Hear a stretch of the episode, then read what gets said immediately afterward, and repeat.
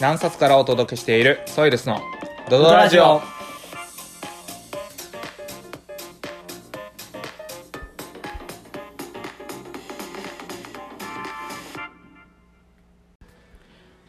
紅葉です、大悟ですえー我々ソイルスはみんなが夢中になって好奇心や探求心から自分の方程式を自分で作る土壌作りのためにさまざまな活動をしておりますそんな我々がずうずうしくもお届けする何冊の情報やそれぞれの考えをお伝えしていくソイルスのドドラジオですよろしくお願いしまよすろしくお願いしますはい。また簡単な自己紹介をさせていただきますと、私が、えー服を再生する活動家として、えー服を長く着続けるための提案をしております。紅葉です。よろしくお願いします。はい。はい続きまして。高校で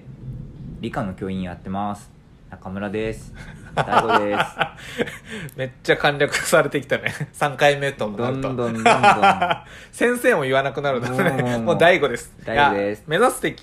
目指すところはそこだよ。はい本当に。簡略化していきたい。そうもう本当にはい。で、えっと、今回で3回目になるんですけど、うんえっと、大体、あの、長くなる なと。トントンと行こうということにもちょっとなったので、えっと、早速ですけど、ソイルスニュースあ行きたいと思います。恒例の恒例の。3回目だけどね。まあ、なるよ。これ、これにしていこう。はいはい。で、これは時事を切るってことではありません。我々が気になった周辺のニュースをピックアップして思うところをこうバシバシと届けていきたいという、えーコーナーになっておりますが、今回取り上げる、えーものは、ニュースは、えー日刊スポーツさんからですね、えーっと、夏の甲子園中止ということが決まりました。正式発表になりました。えー第102回、えー全国高校野球選手権大会が、えー甲子園が中止になることが15日に分かりましたと。無観、無観、無観客での開催も検討されましたが、えー全国8都道府県での、えーコロナのウイルスの、コロナウイルスの、えー状況からですね、えー宿泊に伴う、えー全国大会の開始は困難だと判断されまして、えー高野連から、えー20日に、えー運営、えー委員会を開かれた結果、えー、と発表するということになったそうですと。で実際えーっと高校だと法高校って野球部はないですねいないんだ、うんうんうんこう野球部がない高校もあるにえあるよな、偏見いやいやなんかいや偏見というかさどこの高校にもあるというイメーうんジはまああるよ、確かに確かにうん、日本ではすごく根付かれたスポーツ、うん根付いてるスポーツでもあると思うし、うんうん、ちっちゃい時には誰しもがキャッチボールをするという経験はあるんかなとも思ったりするし、まあ結構有名な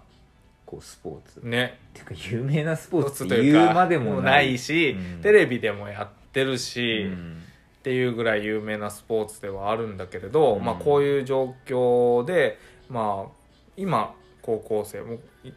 高2の子が今年チャレンジするはずだったうんこの大会ができなくなるっていうこと自体はすごくなんだろう感慨深いというかなんか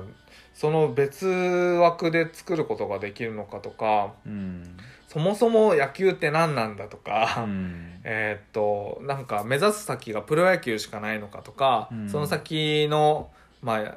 あ、アメリカに行ってチャレンジするしかないのかとかっていうところとすごく細い道だなとも思ったりする細い未来だなとも思ったりするんだよね。まあもちろんなんかスポーツトレーナーとかいろいろ派生した役割とかはあるとは思うんだけど、うんうんなんか夢にしてはめっちゃ細いなって感じうる、んね先細り先細りなスポーツでもあるよなって。うんうんんん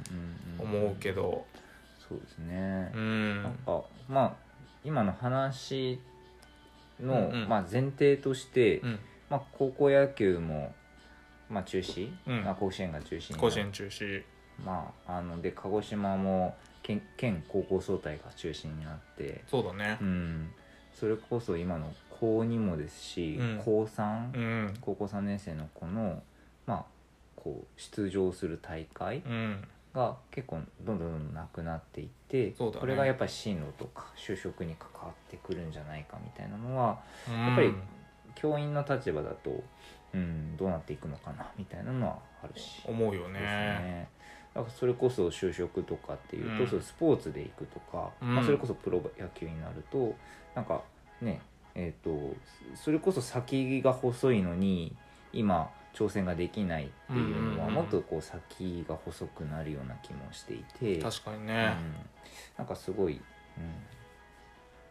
変わってますなそうよね変わってってるよねなんかそのスポーツで稼ぐというか、うん生きていくっていうことにおいて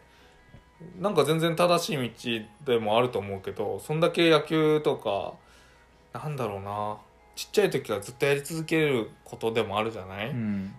やり続けた結果プロ野球になったりとかいろんな選択肢は増えていくと思うんだけど、うんなんかそれが日本ではすごく知れてるけどってうーんにテレビでも見るけどしまあ多分多くの人が夏ねえーっと甲子園を見て盛り上がってたりとかするのは、なんか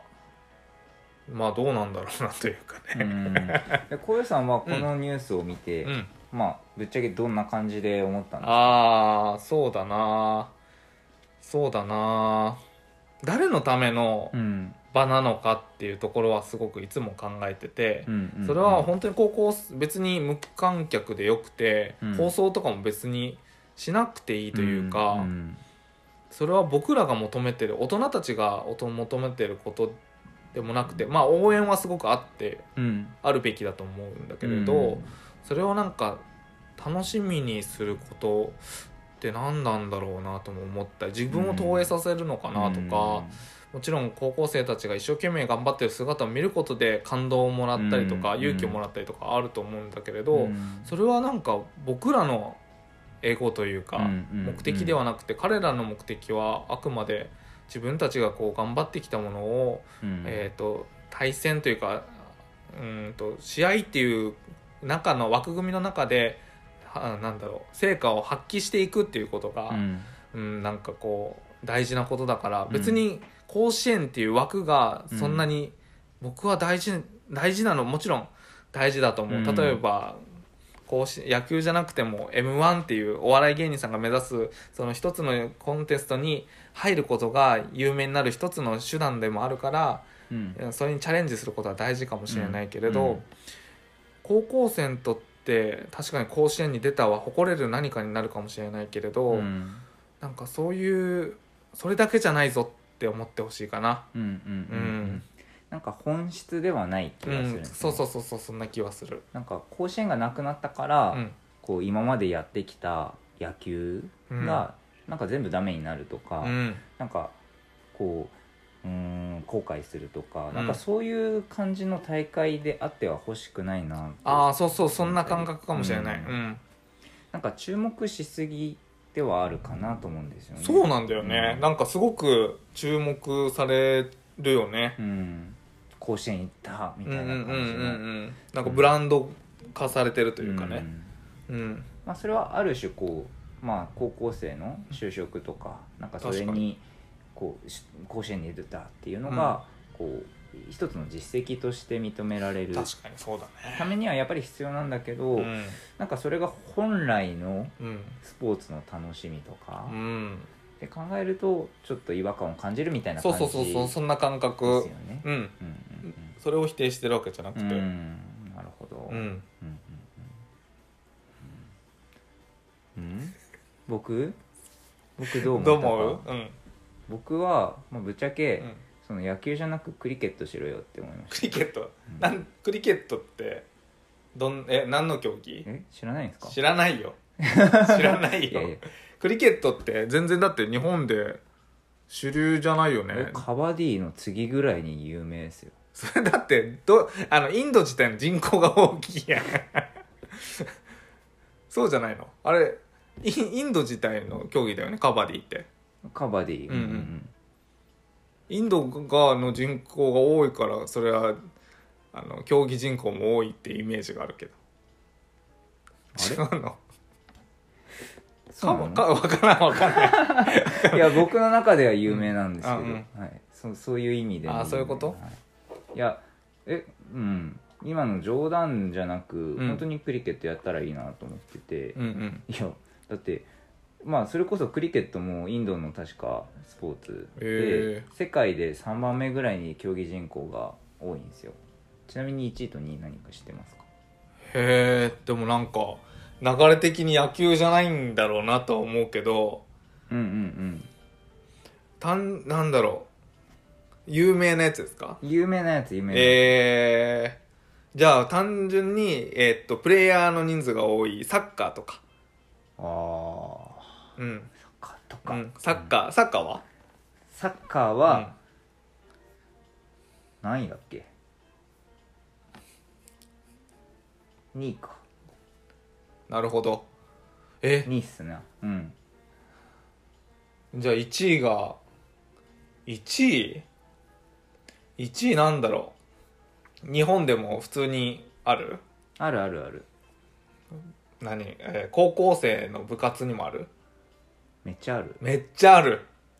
めっちゃある野球ではないんでしょ、うん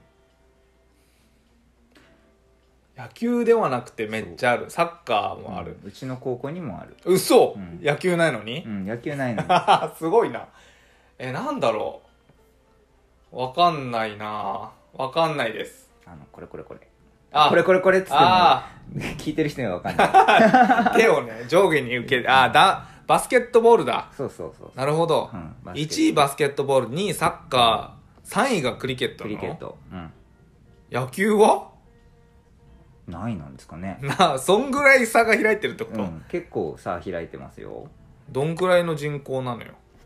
えっ、とどっちどっちクリケットあーバスケットはバスケットがうん世界で、なん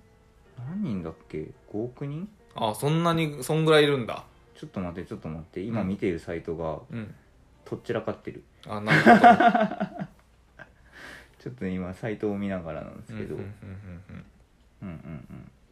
見てくれてんだあっこてっちだねバスケットボールが約5億人バスケットが5億人なんだう、でサッカーが約3億人3億人、うんクリケットは、クリケットが1億5000万まあまあおるな、まあまあおります、まあまあおるまあインドがねあインドが主体なので主も体クリケットってすごく真摯なイメージある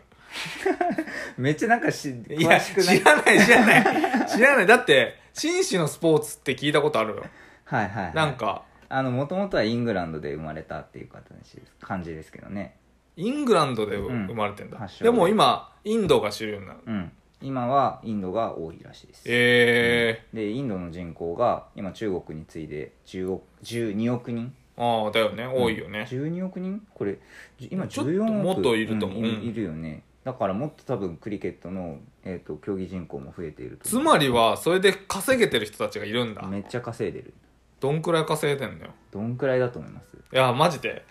いや、もう全然想像つかない。じゃあ、野球より、うん野球でも億稼いでる人いるけど、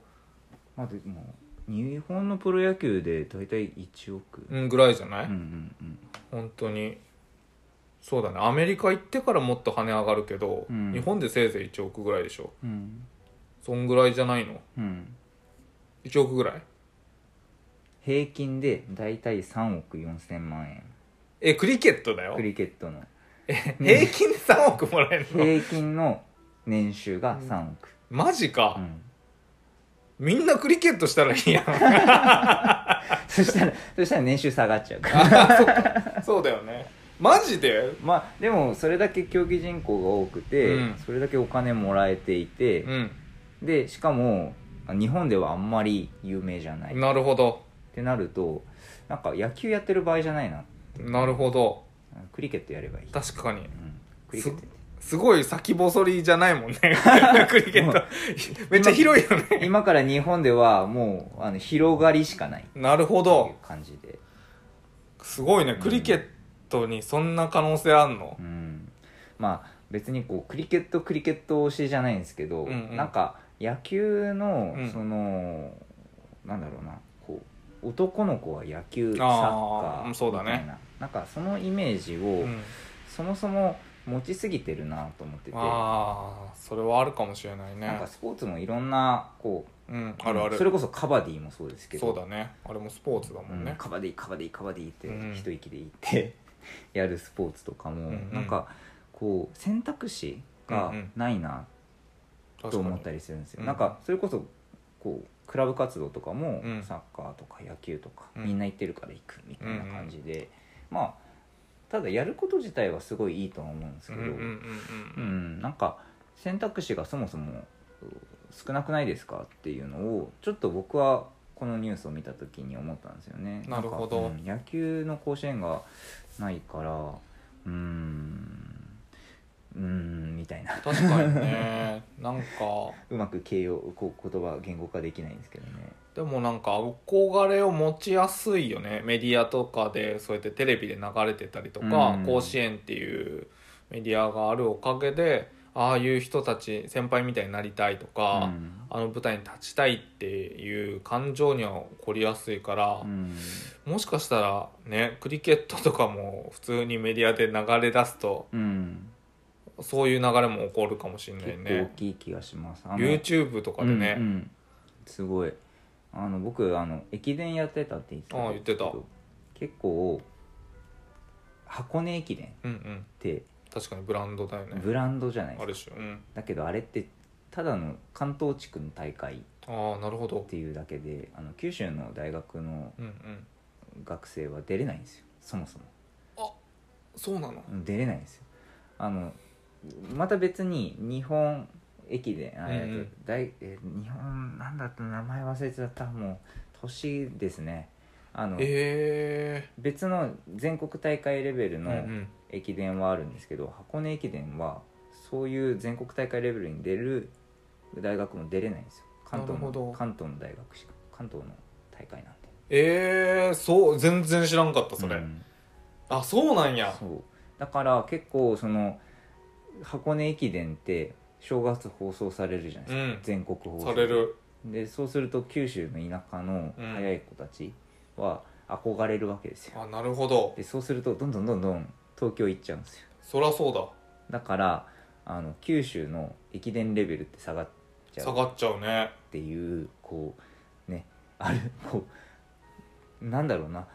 ただの地区の駅伝なのうに、んみんななんかそのメディアに取り上げられるからそれにこう行っちゃってるみたいなのはある確なかにあるかもしれないねだからもう結論としてはクリケットやろ うぜそうだねじゃあクリケットでそうだねクリケットやるしかないか全然何人でやるかはもう分かんないや道具を何使うなんかいろいろ道具は使いそうなのはなんとなく想像つくけどなんか、うんあークリケットはうんサッカーと同じで11人、 11人え野球との違いはその人数の違いとえうんあとピッチャーがこうワンバウンドさせるみたいえな ワンバウンド下の方お打打つつみたいななるほどじゃあ別に肩の強さとか関係なさ そうだねまあでもいかにこう バウンドさせるかっていうねテクニックというか、ああまあ確かにそういう細かいところはうあるんだろうねん、だけど球速がとかはあ球速とかじゃないもんね変化球がとかじゃなさそうだよ、んどうやらそうそうそうえー、ちょっとクリケットについてめっちゃ関心が湧きましたありがとうございますなんか随時こういう知らない情報はちょっとニューあらそうだねこれはソイルスニュースだね確かに こういう形で情報発信するのもまあいいかもしれないね、結構ネット見ながらだから間違った情報もあるかもしれう、なんいうんですうんでもまあそうやって年収年収がねそんだ3億円けど、うん、平に均ながる平均が3億円すごいうな、んちょっと憧れるなだって野球プロ野球選手になるってなったら結構大変ですよね大変だし、うんよくて何千万とかの話じゃないうの、んすごいよねだから、うん、結構日本でマイナーな競技ででも世界的に有名なうんやつで稼げるようになったらそれはね僕の例えば子供ができたう時にん、うんいや野球なんかやんなよみたいな 確かにクリケットやれよみたいなそそういう声かけできるといいなと思ったりでもクリケットの競技人口日本で少ないとまずそこからってこと 環境ね整えるところからかもしれないねそうですねじゃあ僕らがクリケット界の九州地区で のし上がっていける可能性はあるよね ももしかしたらもう作ってる人いるかもしれないけいどるかもいると思うよ多分普通にうんいやいーるだろうな、まあなんかこのニュースでうん結構言いたいことっうんていうのが、こう選択肢の幅っそうだねていうのは多分紅葉さんも思ったり思ってる思とっかてるしてるんですけど、うんまあ、ぶっちゃけどどう思います、まあ、この野球どうこうじゃなく、うんうんまあ、野球の話を切り口に、うんうんまあ、別のところを見た時になんか似たような状況が起きてるなとか、うんうんこうした方がもっと生きやすいんじゃないかとかなんかそういうのあったりしますか、そうだなあいやさっき言っうん、てくれたその駅伝の話も同じ状況やなあって思って聞かせてもらったし、うんなんだろうそうだななんだろうなじゃあ小石さんちょっと考えてる間うにん考えてありました、おあった九州クリケット協会、 教会あったはい、すごいなすどんな団体なんだろどんうなのあーすごいいや本当ちょっとでもやっぱりうんあのまだこれから感がすごいあるねそして日本人の比率が少ない少ねないなてるいうほかど日本人いるのかっていう感じ本当だアです、ね、ジア大学ん違うな九州地区では福岡長崎大分佐賀などでクリケットがプレーされてる、鹿児島いないわ鹿児島クリケットチームだうん、作ったらう儲けら れるかんいや儲けれない いやそもそそもものそもがない よそもそもないしな、いやでも、うん、九州でもあるらしいですねなるほどちなみに日本クリケット協会っていうのもあるらしいですね、本当だ、うん、2001年に特定非営利活動法人と本部は東京都港区にあるそうですねそうなんだ、やはい、っぱ東京からあーでもすごく日本ではまだに世界的に見ても着床なのかな、うんなるほどないやすごい有名選手出たりしてんのかもしれないけど、うん僕らはやっぱ情報としてはねなかなかなかなかキャッねチできキャッないチすよでねきないからねうんだってまず知らなかったもん本当にうん今日まで、その第3位の競技人口があるなんてさう、んちなみにそのクリケットの大会もうん中止 に、なうんなってるそうだねだからえーっとクリケットがいい野球がダメってことじゃないんだよ僕がここで言いたいのは、うんあの何をするのかという選択肢の幅の話とかだったり、うんえーっとそれがどういうふうに自分の人生につながっていくのかとかっていうところが一つの問いとしてあって、別に野球でもいいしその野球がこれからのあなたの人生僕らの人生にどうつながっていくのかとかが大事で、うんえー甲子園が大事かって言ったらまたちょっと違う話うんなんだよなっていうところだよなと。そうですね、んなんかこうある種うん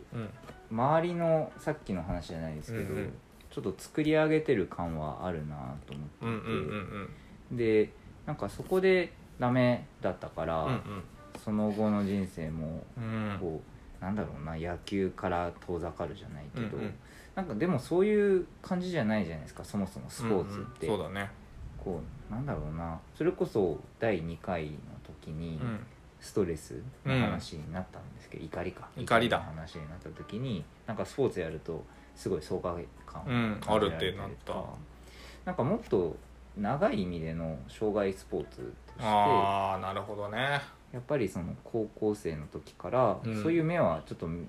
見たいな見せたいなみたいなのはありますね確かにねそうそうそうそうわかるそれだどれだいやそう障害スポーツなんだよ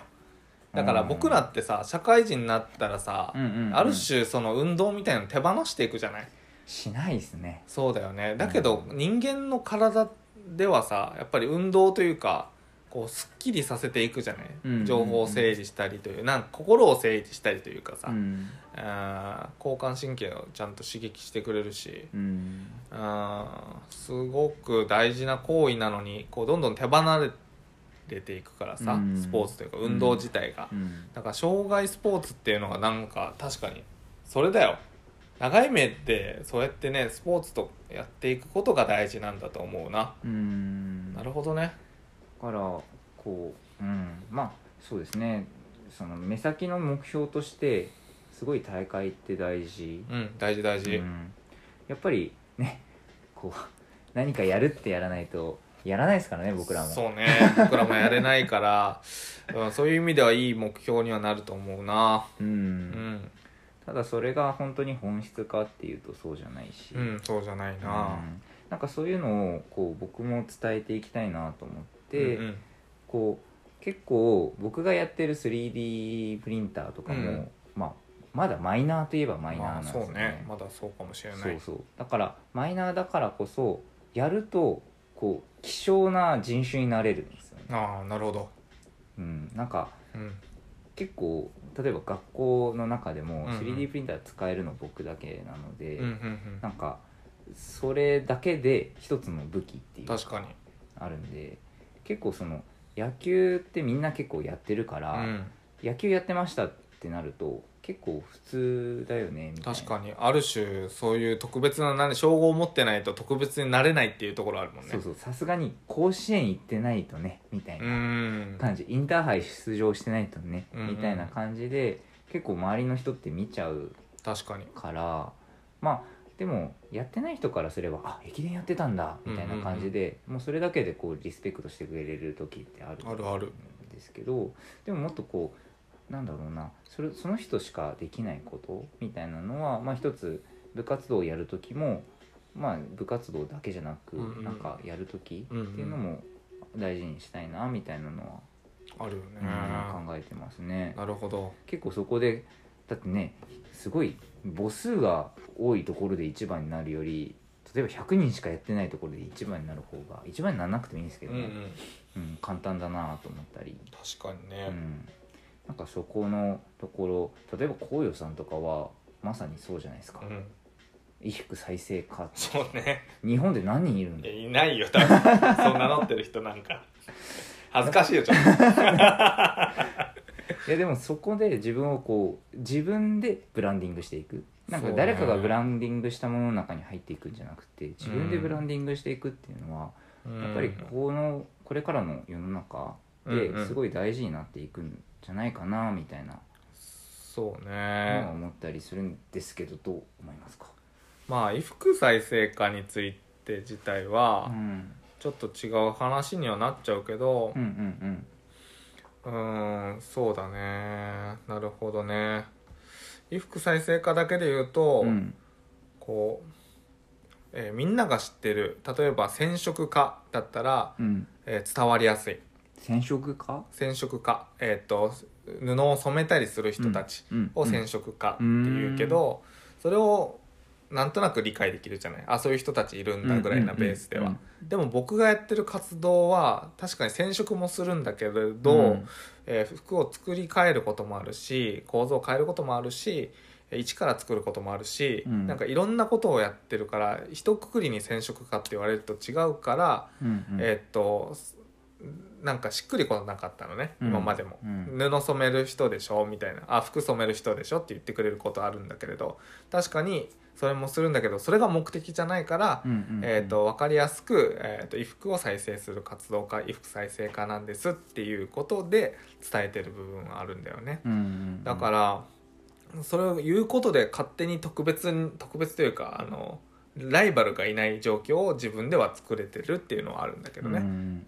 あの染色家と衣服再生家の違いを言葉によってつけたっていうところはあるかもしれないね、うんうんうんうんそもそもなんかコアな部分が多分違うし、うん僕は専門的うんと、えー染色家ってなると職人の人っていう捉え方というか僕も捉えてるしうんだけど僕はどちらかというと職人ではないからなんだろうなんだろうだじゃあなんだって言われて違うからこそ違う衣服再生家って名乗ってる部分もあるかもしれうないね、んちょっと話はずれちゃったんだけれど、いやいやいうや、ん、でもそのなんだろうな周りにライバルがいない状況を作るっていうのうはんうんちょっとキーワードだなと思っ確かにね、たり、うんうんうんなんか野球ってそれこそ周りにライバルだらけってういうんなんかそれをこうビジネス用語でレッドオーシャンとかうん、いうこと言もっあたるりす言ったりすることもあるんだけど、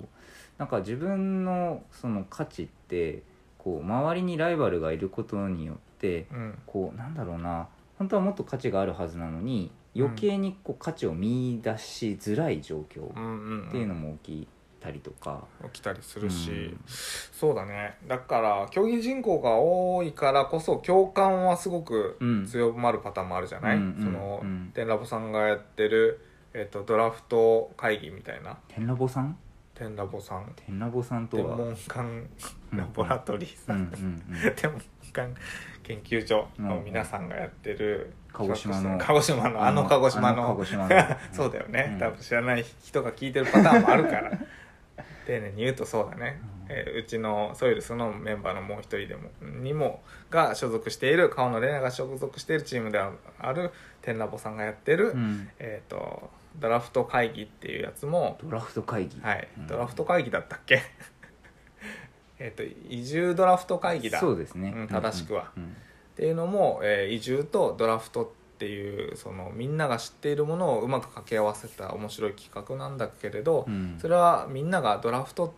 みんなが周知してる共感できるもうのんだからこそ伝わる取り扱い方もできるし、そうですうね、ん、そういう,、そうみんなが知ってるからこそそういうパターンにもできるし、うんえー、と特別になるためにすごくコアなところにこうバッていくパターンもあるしうね。ん、なるほどね確かになんか、うん、こうみんなが知っているっていう強みはあるかもですね、そうそう強みの使い方かもしれない、うん確かに周りにライバルがいないっていうことは、うん逆を言うと、うんこう共感者も少ないそうなのよそれはもうすご く今から共感者を作っていく作業だから衣服再生家としてはさう、ん、まあでもそれはこう、ワクワクする部分うんでもあるあるあんでするよある、うんうんそれはもう本当に何を取り扱うかはその人それぞれだからね、うんうんはいもうこれワンテーマでめっちゃ喋っちゃったはい次のコーナー行くよあれこれ最初のコーナーそうだよああすいません本当だよ本当にこれは区切るからどっかで編集すると